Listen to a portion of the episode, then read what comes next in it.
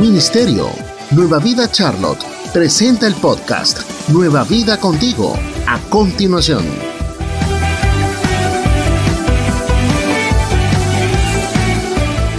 Y bueno, el día de hoy vamos a entrar directo en materia. Entramos directo en materia. El título del mensaje en esta mañana es Haré llover. Diga conmigo, haré llover. Ok, los que no dijeron ahora díganlo no conmigo. Haré llover. Haré llover. El día de hoy Dios pone una palabra profética para ti en esta mañana.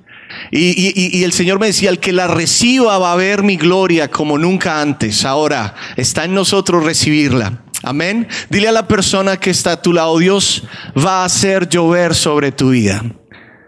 Pero dígaselo, Dios va a hacer llover sobre tu vida. Haré llover, haré llover, glorioso. Y, y ustedes saben, eh, hemos comenzado una, una serie sobre construyendo el altar de Dios en nuestras vidas. El domingo pasado Dios nos llamó a mantener el fuego continuamente ardiendo en el altar. O sea, en otras palabras, mantener, nutrir una comunión diaria con el Espíritu Santo a través de tener tiempos con Él todas las mañanas de mantener ese fuego ardiendo todos los días en nuestras vidas. ¿Cuántos han logrado mantener el fuego ardiendo durante esta semana? ¡Wow! Dese un aplauso, iglesia. Eso va a hacer maravillas. El Señor nos llama a mantener ese fuego ardiente. Y la semana pasada el Señor puso esa llama en nuestros corazones. ¿Cuántos la recibieron? Sí, yo me fui de aquí con ese con esa llama y con la tarea de mantenerla ardiendo en mi vida y yo sé que como ustedes acaban de decir, muchos de ustedes también y lo han logrado mantener ardiendo esta semana. Gloria al Señor. El día miércoles hablamos sobre algunos altares que nos habla la escritura y, nos dimos cuenta que el altar tiene propósito. El altar tiene propósitos muy, muy definidos. Y, y, hablamos de algunos de los propósitos de aquellos altares. Definimos cuatro propósitos básicos. Primero, el altar tiene un propósito de ser un altar de adoración. ¿Cuántos se acuerdan? El segundo, hablamos de un altar de qué? De agradecimiento. ¿Se acuerdan? El tercero, un altar de conmemoración, de recordar las cosas y las maravillas que Dios ha hecho en nuestras vidas. Y el último fue un altar de alabanza por todas esas cosas maravillosas que Dios ha hecho en nuestras vidas. Y dijimos que cada uno de los días del miércoles o el jueves en adelante íbamos a estar poniendo y construyendo uno de estos altares en nuestro tiempo de oración, en nuestro tiempo de comunión con el Señor. ¿Cuántos lo hicieron? Que, uy, ustedes son muy buenos estudiantes. Fantástico. Y si usted no lo hizo, no se sienta mal. Usted tome nota el día de hoy y arranque de una vez. No pierda su tiempo, sino conéctese porque el Señor está llamando a su pueblo a crear altares en sus casas porque Él está a punto de hacer llover sobre su tierra. Ahora está depende de nosotros que esto llegue a nuestras vidas. Y lo primero está ahí en crear, en construir este altar. Este altar a nuestras vidas va a hacer cosas maravillosas. Y miren que a medida de que seguí estudiando diferentes altares en la Biblia, Dios me llevó uno a uno que me impactó grandemente. Me llamó mucho la atención. Fue un altar donde Dios hizo cosas maravillosas. Y creo que si aprendemos de este altar y lo aplicamos, aplicamos lo que aprendemos allí, también veremos cosas muy grandes en nuestras vidas. Hoy estábamos hablando de o cantando acerca de la grandeza de Dios. Cuán grande es Dios, ¿verdad? Y, habla, y cantábamos acerca de las cosas maravillosas que el Señor venció en la cruz del Calvario, que Él hizo cosas increíbles por su pueblo y que usted y yo somos aquellos que estamos llamados a qué? A contar las maravillas del Señor. Pero ¿qué sucede a veces? Que no vemos maravillas en nuestras vidas.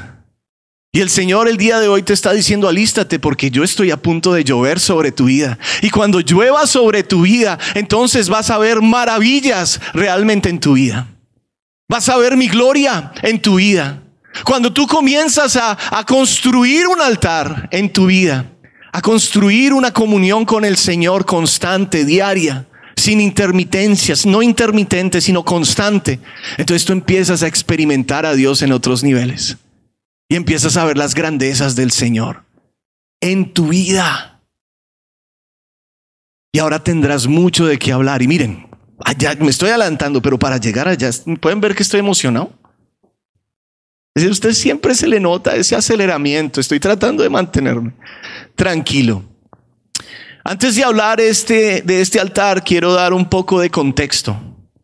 Ya que es importante el contexto porque el contexto nos lleva a entender la magnitud del milagro. Eh, piense en un momento. El contexto siempre te va a llevar a entender, a visionar la magnitud del milagro. Una cosa es que digan, ah, Dios sanó un paralítico a través de Jesús. O Jesús sanó el paralítico. Una cosa es esa, otra cosa es que digan que este tipo había estado 38 años así. El contexto te lleva a ver la grandeza del milagro.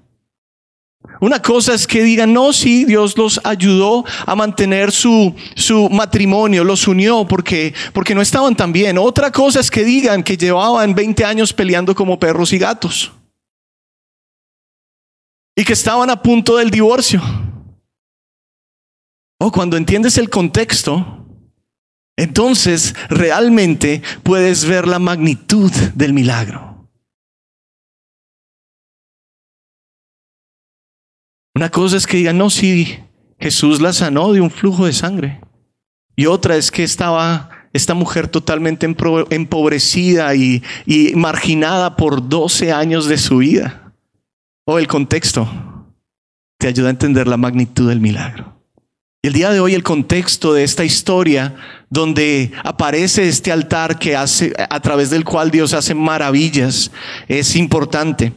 Y tal vez se vaya a escuchar como una, una, una clase de historia un poquito, pero usted manténgase ahí conectado, porque yo sé que en las clases de historia todo el mundo se duerme, pero hoy nadie se va a dormir, ¿ok? Y el que se durmió dice, Casi lo dice.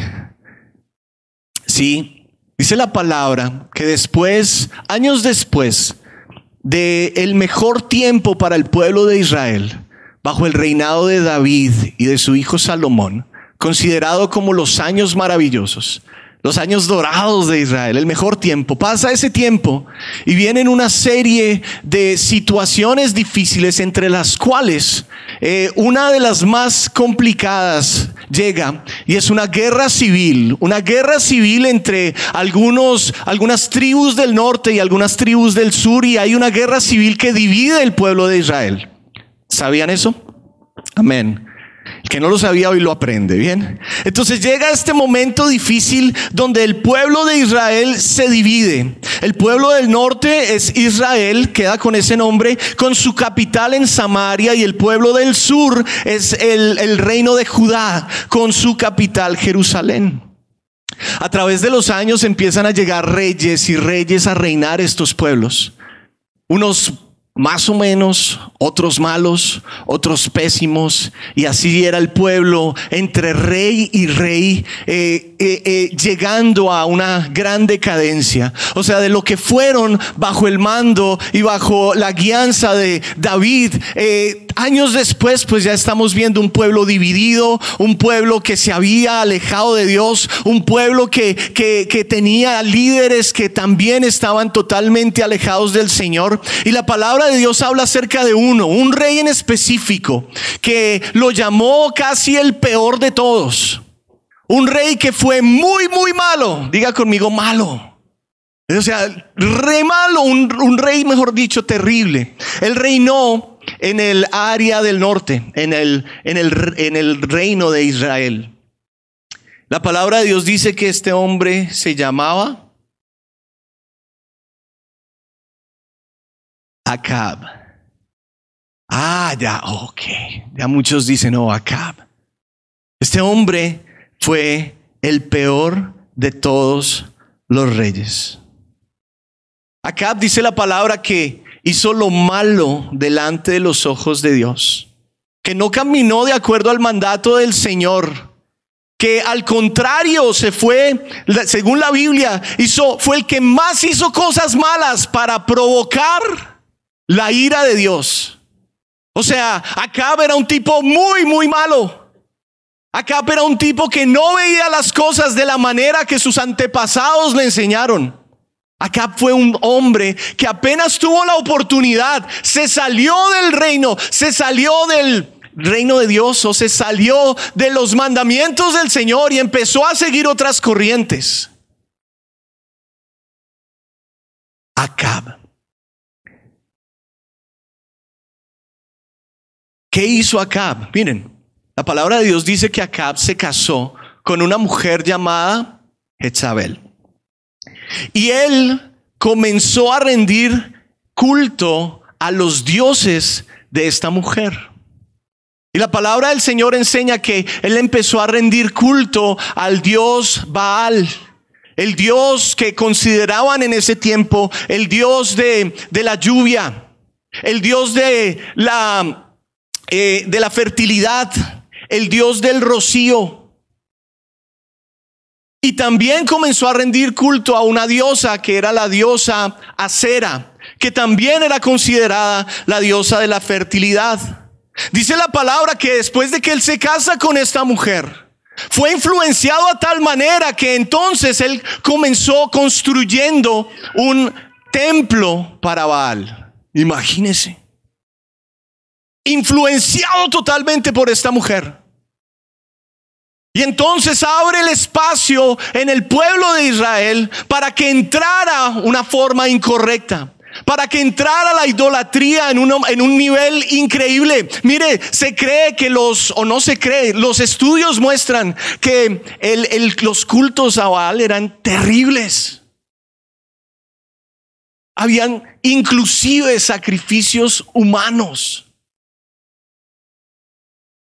Y este hombre toma eso como la línea a seguir para su reinado, influenciado por esta mujer, Jezabel.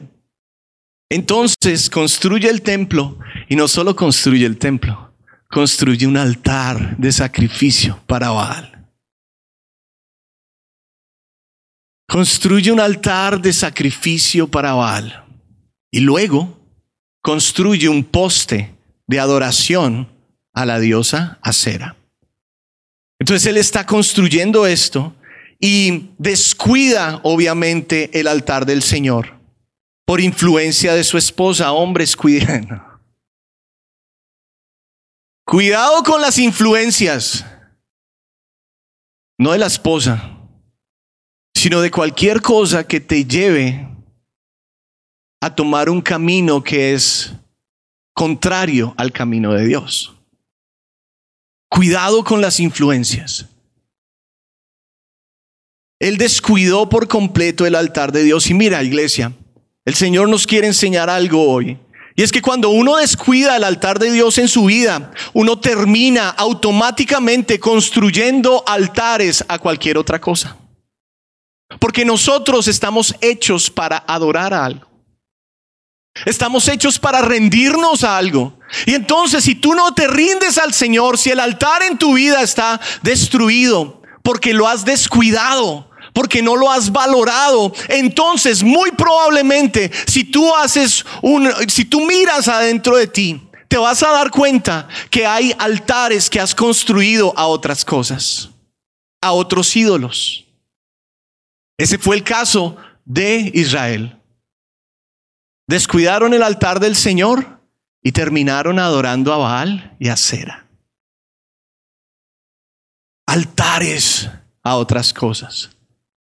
Por ejemplo, hay muchas personas que el día de hoy han descuidado el altar del Señor y han construido un altar al Dios del dinero. Se rinden al dinero rinden su tiempo, su esfuerzo, su pensamiento, todo al dinero. Adoran el dinero. Piensan que el dinero es todo. ¿Cuántos conocen a alguien así? Síguenos en todas nuestras redes como arroba Nueva Vida CLT. Eh, Han construido altares al éxito. Y todo lo que hacen y lo buscan es para ser exitosos en la vida. Y olvidaron al Señor que da el éxito. Y se fueron a adorar, a rendir su vida, a rendir su vida en sacrificio buscando esto, el éxito. Altares al trabajo, donde lo más importante es el trabajo, donde el tiempo completamente se invierte en el trabajo, donde lo único que se busca es más contratos, más horas. Hay un altar ahí, porque el altar de Dios está destruido. Oh, este. Hay personas que han idolatrado a sus familias. ¡Ah! Sí, donde lo más importante es su familia. Y la palabra no enseña eso. La palabra enseña que el más importante es Dios. Y Dios nos ayuda a tener la familia que queremos tener.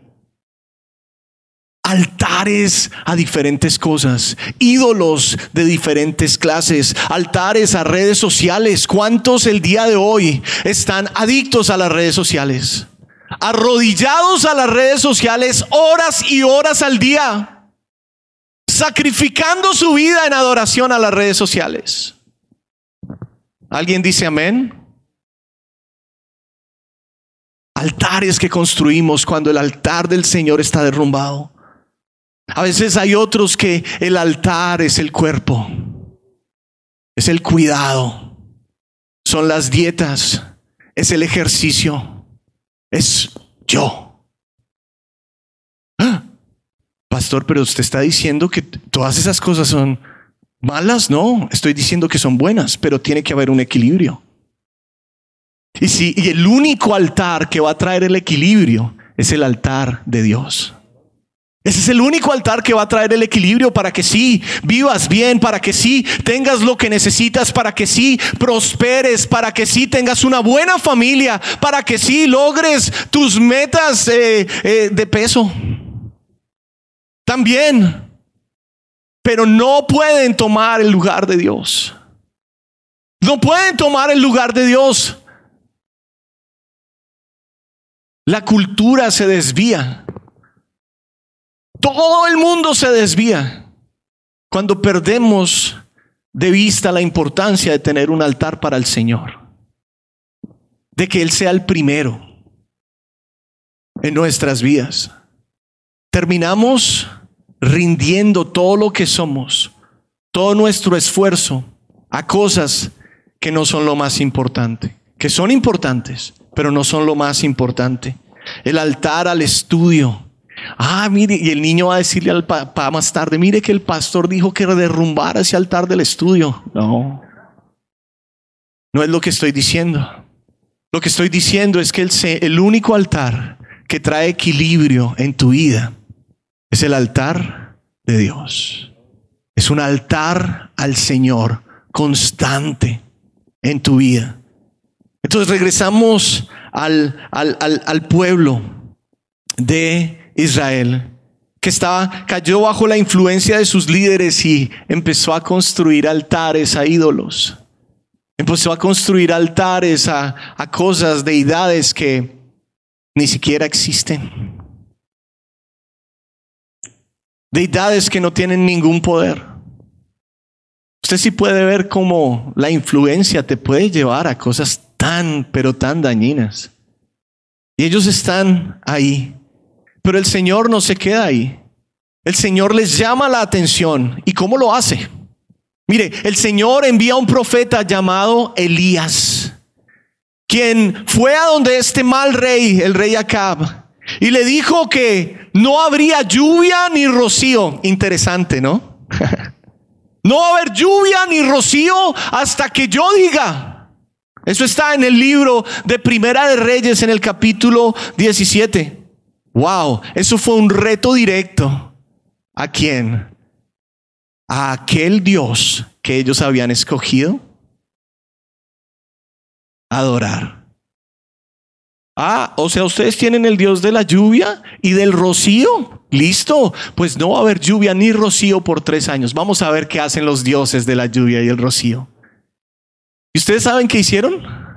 Nada, porque no tienen poder.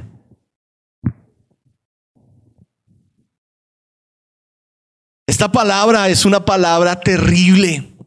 Es una palabra que para Israel era la muerte. Porque como sabemos, Israel era un pueblo agrícola y un pueblo ganadero. Dependían 100% de la lluvia, de las fuentes de agua para ellos poder tener todo lo que necesitaban. La historia cuenta que de hecho sucedió lo que el profeta dijo que iba a suceder.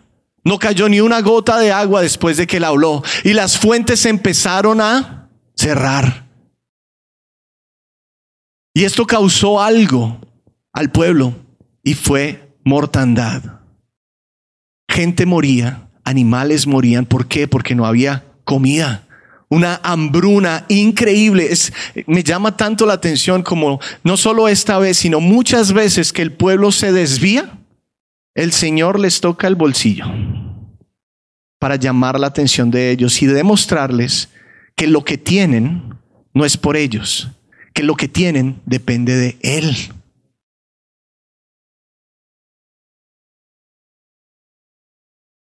Dios se acuerda de su pueblo y quiere hacer algo poderoso. Ve, conmigo al libro de Primera de Reyes 18, capítulo 18, versículo 1. Y dice, pasados muchos días, vino palabra de Jehová a Elías en el tercer año. La otra versión dice, el tercer año de la sequía. Imagine usted, imagínese usted tres años sin agua.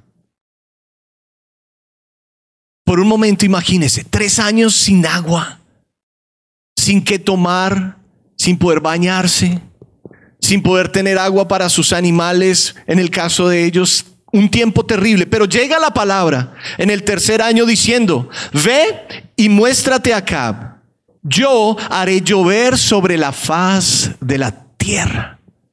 Yo haré llover sobre la faz de la tierra o sea, le está diciendo, ve y muéstrate al rey que hizo esto que no es correcto y dile que ha llegado el momento que tanto esperaban. Que el tiempo de la dificultad está a punto de llegar a su fin. Que el tiempo de la manifestación del poder de Dios está a punto de llegar. Ese momento va a llegar. Y cuando usted lee cuál era el plan, era construir un altar. El plan del Señor para hacer todo esto era construir un altar. Sí, eso lo dice la Biblia en el libro de Primera de Reyes 18. Entonces, ¿qué es lo que sucede? Elías llega y les dice, bueno, vamos a hacer una competencia. Un reto para todos los 450 profetas de Baal, el rey, y yo me lo imagino porque es que este tipo era, yo creo que era un poco sarcástico. Vamos a hacer esto para esos profetas de Baal, el Dios de la lluvia y el rocío. ¿Y cuál era el reto? Unirnos, unirlos en el monte Calvario. Y ellos van a hacer un altar para sus dioses. Y van a hacer el altar, van a poner la leña, van a traer un, un toro, lo van a cortar en pedazos, lo van a poner sobre la leña, pero no van a poner fuego. Y yo por mi parte voy a hacer lo mismo. Ahora, los dos vamos a invocar el nombre, ellos de su Dios y yo del Dios de Israel. Y el Dios que responda enviando fuego del cielo, ese es el Dios verdadero a lo que ellos le dijeron. Hagámoslo, imagínense. ¿Quién no estaría? Yo quiero ver eso. Dice la palabra que comenzaron los de Baal y crearon su altar, pusieron la leña, cortaron el animal y empezaron a gritar y empezaron a hacer todo lo que habían aprendido, todos los ritos que habían aprendido, los empezaron a hacer clamando y llamando a Baal para que viniera y para que respondiera. Yo no sé ustedes, pero yo pienso que ellos habían hecho eso durante tres años ya. pidiéndole al Señor lluvia, bueno, a su Señor lluvia. Y nada había pasado, pero igual ahí empiezan empecinados de que algo iba a pasar, algo iba a pasar. Dice la palabra que llegó al punto donde ellos empezaron a cortarse, porque era parte de su ritual. Y empezaron a cortarse y ya bañados en sangre. El resultado fue que nada sucedió. Y el profeta Elías los mira y les dice, muchachos, yo creo que, que Baal se le olvidó que ustedes estaban aquí. Yo creo que él está haciendo otra cosa. Tal vez se les durmió, tal vez está dormido, griten más duro, burlándose de ellos. El fin de, la, de esa parte de la historia es que no pasó absolutamente nada. Dice la palabra que llegó el momento de Elías. Ve conmigo, iglesia, al libro de Primera de Reyes 30, perdón, 18, y vamos a leer del versículo 30 en adelante.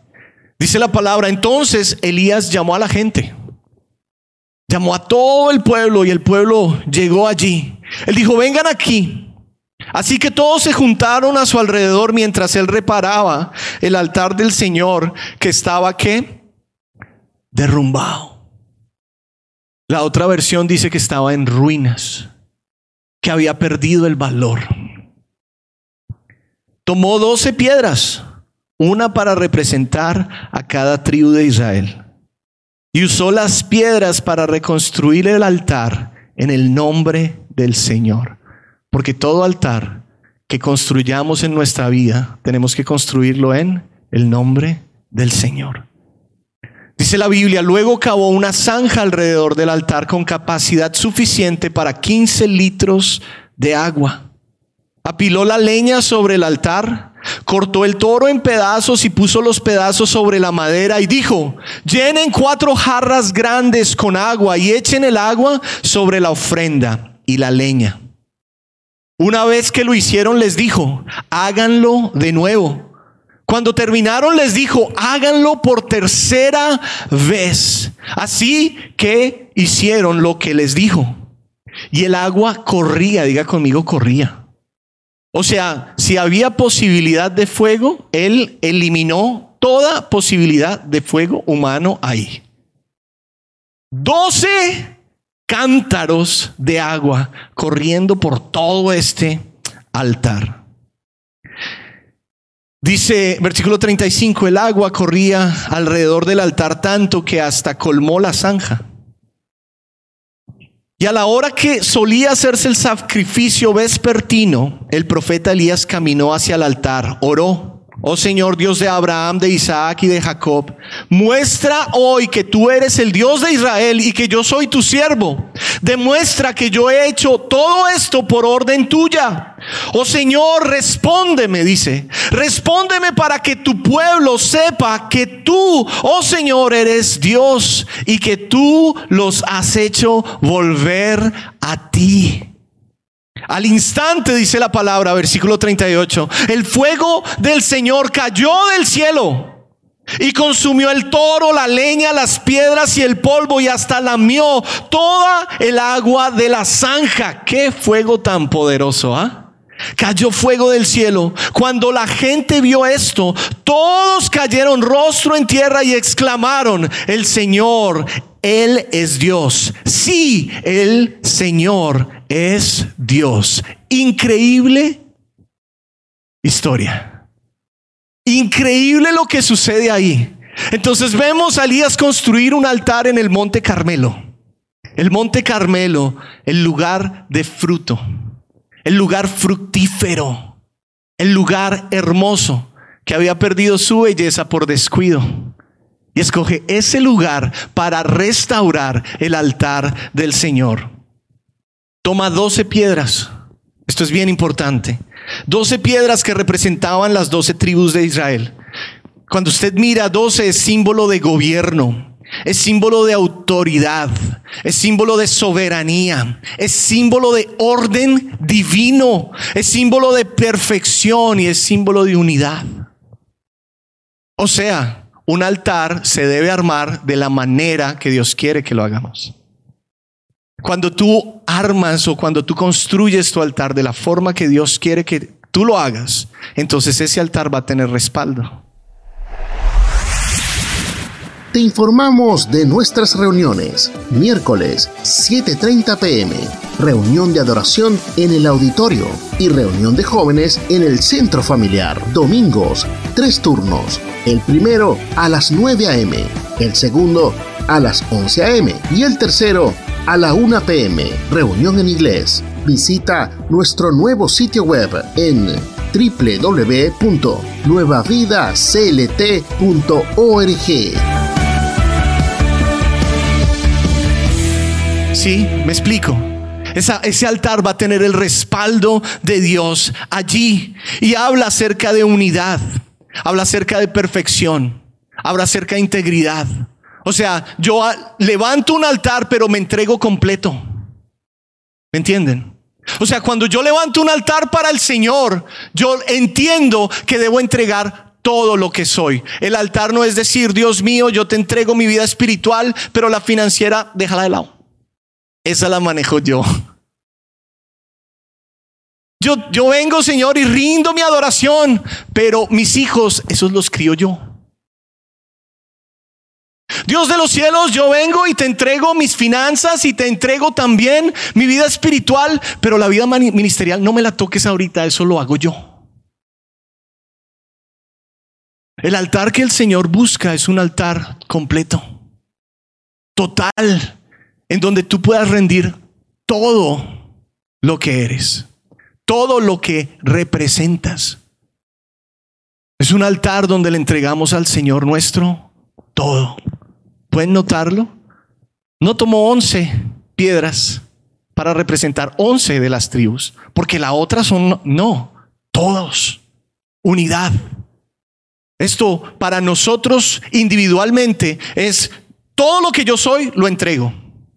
Y cuando lleguemos a levantar un altar en la familia, es que cada parte de nuestra familia se aparte. Que cada parte de nuestra familia sea parte de la estructura de nuestro altar de comunión con el Señor. ¿Cuántos dicen amén? Luego habla de una zanja. O sea, cavó. Cuando hablan de zanjas en la Biblia, cuando se habla de zanjas en la Biblia, esto representa profundidad. Y lo interesante es que él cava esta, esta zanja y la llena de 12, ¿qué?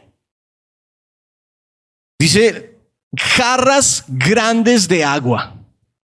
Y entonces usted sabe que el agua en la Biblia simboliza la palabra del Señor. Entonces un altar correcto es entrega total, pero también profundidad en la palabra. ¿Quieres tener el altar que el Señor, a través del cual Dios va a hacer cosas grandes? Necesitas profundidad en la palabra. La semana pasada hablamos un poco de esto. Profundidad en la palabra. Tienes que leer la palabra. No hay otra manera. No, pero es que a mí no me gusta leer. Pues búscale el gusto porque es la única manera. Baja la aplicación y que te la lean, lo que sea que haya que hacer, pero trata de ahondar en la palabra. Y cuando tú ahondas en la palabra, conoces el corazón de Dios.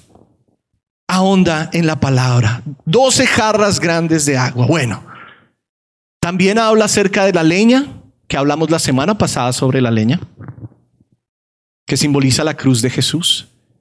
Y habla acerca del animal, del sacrificio, del holocausto que simboliza al Señor Jesucristo mismo. Si no estuvo acá, le invito que usted vaya y vea esa predicación. Continuamente arderá. Pero hoy no voy a entrar en ese detalle porque ya voy corto de tiempo. Pero lo que sucede aquí, el Señor me mostraba que hay tres cosas que sucedieron en ese altar. Y que el Señor quiere que sucedan y que van a suceder en tu altar si tú lo permites y si tú te dispones. En mi altar, si yo lo permito, si yo me dispongo y si cada uno de nosotros nos esforzamos por mantener nuestro altar en donde debe estar, bien bonito, diario, bien cuidado. Lo primero que él hizo, y me impactó las canciones que tocaron en este día, porque em, habla de esto. Lo primero que el Señor hizo en ese altar, ese día, fue vencer al enemigo. Él mostró, demostró que el poder del Señor es más fuerte que el poder de cualquier ídolo. ¿No le alegra a usted servirle al Dios Todopoderoso? Pues parece que no. ¿No le alegra a usted servirle al Dios Todopoderoso? Sí.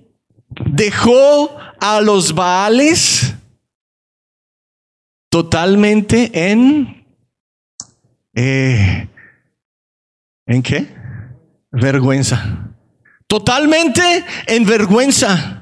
Porque el Señor mostró que el poder era más fuerte que cualquiera. Ahora mi pregunta para ti, para aplicarlo, para llegar a tu casa, llegar a tu corazón, ¿sientes que el enemigo ha ganado espacio en tu vida? ¿Sientes que el enemigo ha entrado en tu vida en alguna área? ¿Sientes que el enemigo se te burla a ti? Porque no has logrado sacarlo de tu casa o sacarlo de, de, influenciar a tus hijos o sacarlo de tu mente o sacarlo de todos los lugares donde tal vez él ha entrado. ¿Sientes eso? Necesitas construir un altar para que el enemigo sea vencido. La palabra del Señor dice que cuando levantamos este altar y adoramos a Dios, Él se levanta de su trono. ¿Y usted sabe lo que pasa? El enemigo huye. El enemigo huye. porque muchas veces hay casas donde uno ve y uno tal vez entra y se siente el diablo? Eso es muy fuerte decirlo, pero usted y yo sabemos que es verdad. Yo no estoy hablando de una casa a las que todo el mundo está pensando, ¿cuándo vino el pastor? ¿Cuándo vino el pastor? No, no estoy hablando de eso. No fui a mirar no, nada de eso. Pero sucede, ¿por qué? Porque permitimos que el enemigo entre cuando nosotros mismos descuidamos el altar de Dios. Y si el altar de Dios está descuidado, terminamos adorando algo. Y el Señor el día de hoy nos dice, armen el altar, construyan ese altar de comunión y ustedes van a ver cómo el enemigo va a empezar a salir. Van a ver cómo yo venzo al enemigo. ¿Vives en opresión? Ahí está el problema. Falta de altar. Haz un altar y verás cómo el Señor hace que el enemigo huya. Lo segundo que yo veo es que el altar en ese momento hizo que el pueblo regresara a Dios. Fantástico. Dios tiene una manera de hacer las cosas para atraer su pueblo una vez más a Él. Y a veces son situaciones muy difíciles. A veces son situaciones que se nos salen de las manos. A veces son situaciones por decisiones que tomamos, que se nos sale todo de control. Y el Señor, a través de su misericordia, el día de hoy te dice, haz un altar, haz un altar y verás cómo yo te atraigo una vez más a mí y vas a ver mi gloria y vas a ver mi poder. Cuando construimos un altar a Dios, su presencia en nuestras vidas será tan fuerte que inclusive las personas alrededor van a notarla y van a anhelarla. Y entonces las personas del alrededor van a ver que realmente en tu vida hay Dios y que el Dios que tú le sirves es el Dios poderoso. ¿Por qué muchas veces la gente no cree en nosotros? Porque no reflejamos esto. ¿Y por qué no lo reflejamos? Porque no hay fuego. ¿Y por qué no hay fuego? Porque no hay altar. ¿Quieres impactar tu familia? ¿Cuántos quieren impactar su familia? Es tiempo de construir o reconstruir el altar.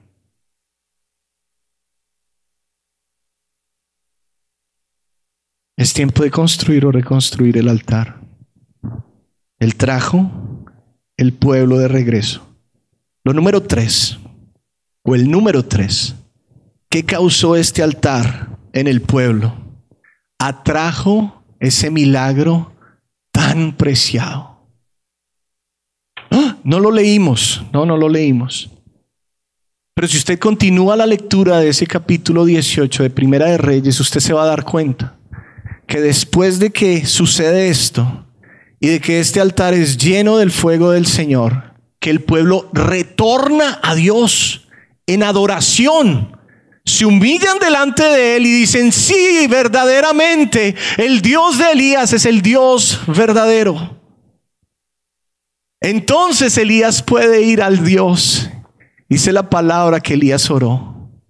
¿Y qué sucedió? Dios mandó lluvia. Dios mandó lluvia una vez más.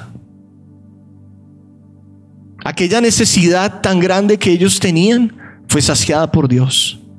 Y el día de hoy yo no sé cuál es tu necesidad. Yo sé cuál es la mía. Yo no sé cuál es esa área o cuál es esa situación en la que tú necesitas una intervención divina. No sé la tuya, yo conozco la mía. Pero el Señor nos está dando la clave tan claramente para que esa situación, esa necesidad, sea saciada. Para que esa situación sea arreglada. Para que ese dolor sea quitado. Ustedes ven tres años sin comer, tres años sufriendo, tres años de debilidad, tres años de dificultad. Y el Señor dice, bueno, hagan un altar, regresen a mí y yo voy a hacer milagros que ustedes ni siquiera se han imaginado. Que aquellos dioses que han puesto en los otros altares no han logrado hacer. Que el Dios de la lluvia por tres años no hizo nada porque no existe. Yo, dice el Señor, hoy haré llover. Yo, el Señor dice, hoy haré llover. ¿Qué es ese haré llover? Es voy a traer la respuesta a aquella petición. Es voy a traer la respuesta a aquella necesidad. Yo haré llover, es voy a hacer ese milagro que tanto pides, pero yo lo quiero hacer. Tengo el poder, pero tú necesitas hacer un altar. Tú necesitas restaurar el altar. ¿Cuántos dicen amén? ¿Cuántos dicen amén otra vez? ¿Por qué les digo eso? Porque cuando usted dice amén, usted dice así es. Y usted está declarando que usted cree lo que el Señor le está diciendo. Entonces el día de hoy, ese haré llover esa lluvia representa la respuesta a una necesidad, la intervención divina a tu favor, un milagro. Esos milagros se activan, se activan cuando hacemos un altar. Entonces, ¿cuántos quieren fuerza para mantener su altar construido correctamente, continuamente? Porque esto lo necesitamos la fuerza de Dios. Usted solo y yo solo no podemos. Necesitamos que el Espíritu nos ayude a diariamente mantener una conexión con el Señor. Y miren, toda este, esta pequeña serie que el Señor nos ha llevado a hablar de esto, la razón, la esencia del altar es la comunión con el Señor. Y esa comunión te va a dar todo lo que necesitas. Es necesario que el día de hoy tú tengas conciencia y le pidas al Señor que Él te muestre si has levantado altar a algo que no es Dios. Y que te dé la fuerza el día de hoy de destruir eso y empezar a reconstruir el altar de Dios en tu vida. Amén. Entonces, iglesia, te invito a que te pongas de pie.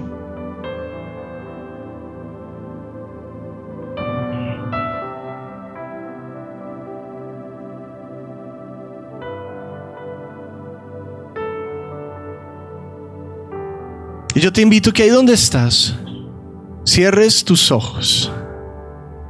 Cierres tus ojos. Allí todos los que están conectados con nosotros, les invito que si pueden, cierren sus ojos también. Y mediten en esta palabra por un momento.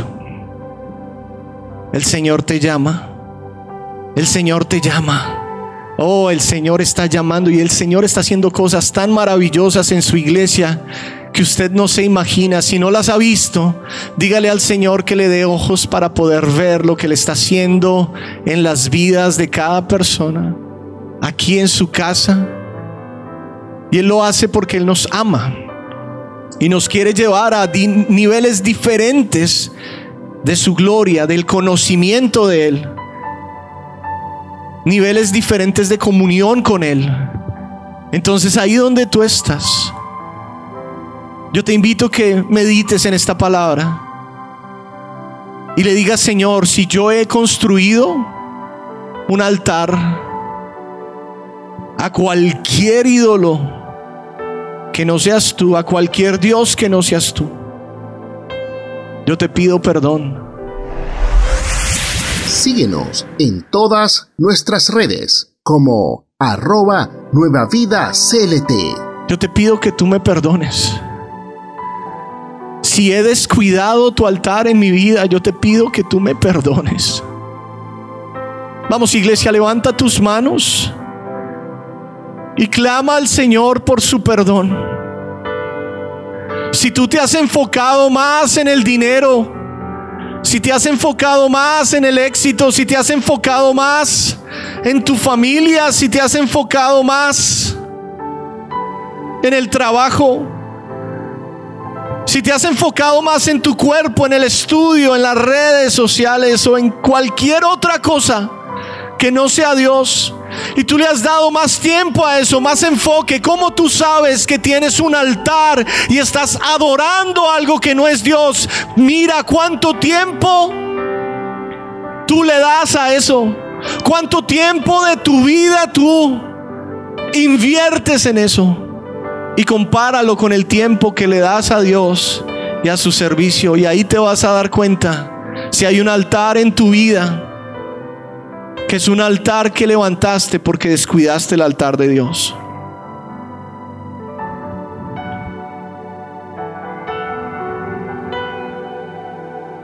Y en esta mañana, Señor, nos unimos como iglesia y te pedimos perdón.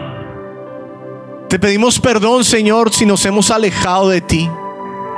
Te pedimos perdón, Señor, si no hemos valorado, Padre eterno, el altar tuyo, el verdadero altar. Perdónanos, Señor.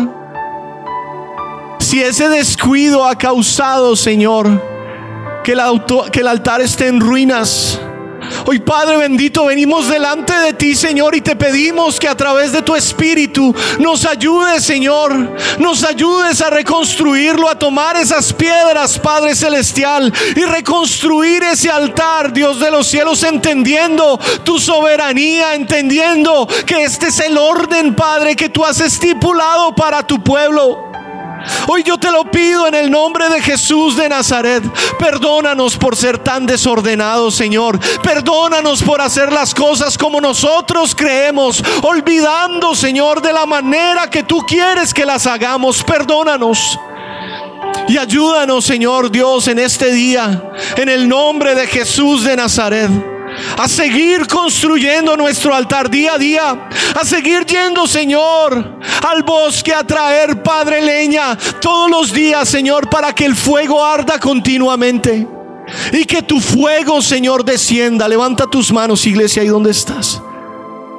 Que tu fuego, Señor, descienda sobre cada individuo en esta casa hoy. En el nombre de Jesús de Nazaret. Que tu fuego descienda, Señor, sobre cada individuo en esta casa hoy. Cada uno de nosotros, Señor. Cada hombre, cada mujer, cada joven, cada niño, Señor. Que tu fuego descienda, Padre eterno. Y que ese fuego, Señor, aleje, Dios, todo plan del enemigo en contra de ellos. Que todo plan del enemigo en este día quede neutralizado por el poder de la sangre del Cordero de Dios. Que toda ceguera, Señor Dios mío, sea quitada en el nombre de Jesús de Nazaret. Yo te lo pido.